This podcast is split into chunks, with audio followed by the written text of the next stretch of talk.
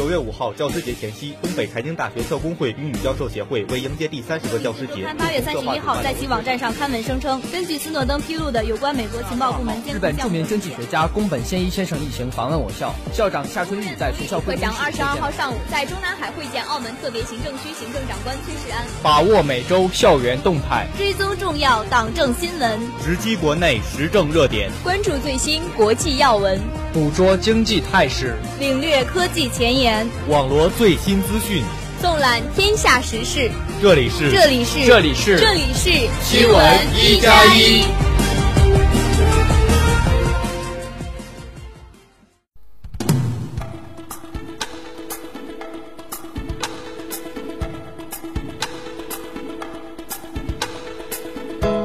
亲爱的同学们，大家好，今天是十一月十八号，星期三，农历十月初七。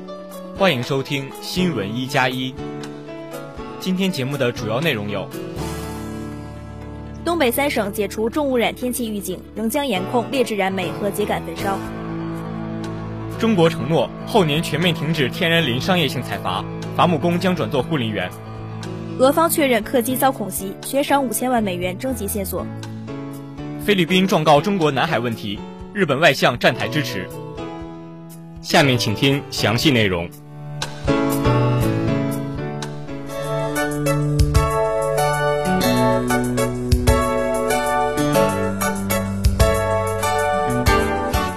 进入十一月，东北地区持续出现大范围重污染天气，成为雾霾重灾区。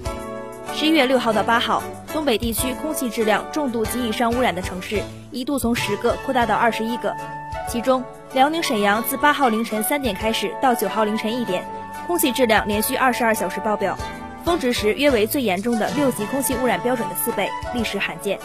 自十一月九号。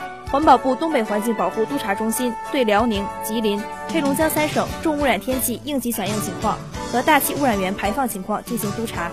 环保部督查数据显示，秸秆焚烧、采暖、燃煤排放和不利的气象条件是重污染主因。据专家初步估算，秸秆焚烧对当地 PM2.5 的日均浓度贡献率在百分之十四到百分之五十五之间。截至十一月十七号晚间，东北地区空气环境质量已经好转。东北三省各地市均已解除重污染天气预警。中国承诺后年全面停止天然林商业性采伐，伐木工将转做护林员。“十三五”规划建议提出，完善天然林保护制度，全面停止天然林商业性采伐，增加森林面积和储蓄量。国家林业局局长张建龙称，到二零一七年将全面停止天然林商业性采伐。停伐主要分三步走：一、扩大东北、内蒙古。重点国有林区停止天然林商业性采伐试点。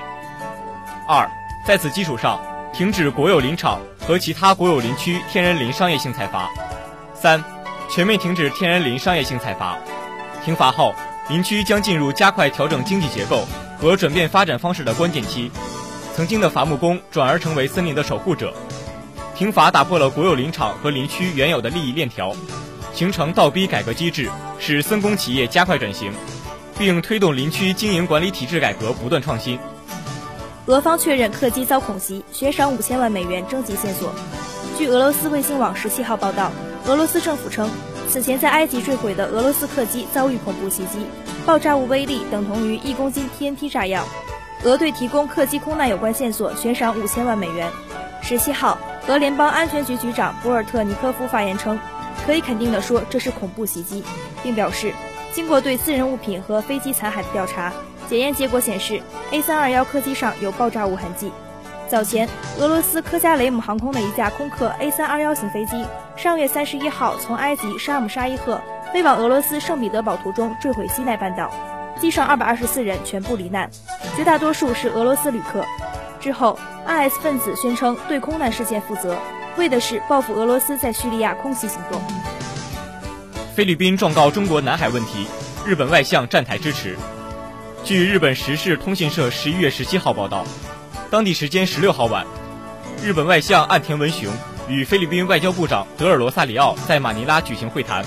岸田表示，支持菲律宾通过国际法和平解决与中国之间的南海领土争端，以牵制中国正在南海进行的填海造陆工程。德尔罗萨里奥对此表示感谢，同时表示。要在东南亚国际联盟首脑会谈中与各国紧密磋商，以尽快解决中国南海问题。此外，菲律宾向荷兰海牙常设仲裁法院提起诉讼，诉请解决南海仲裁案。以下是今天节目的简讯。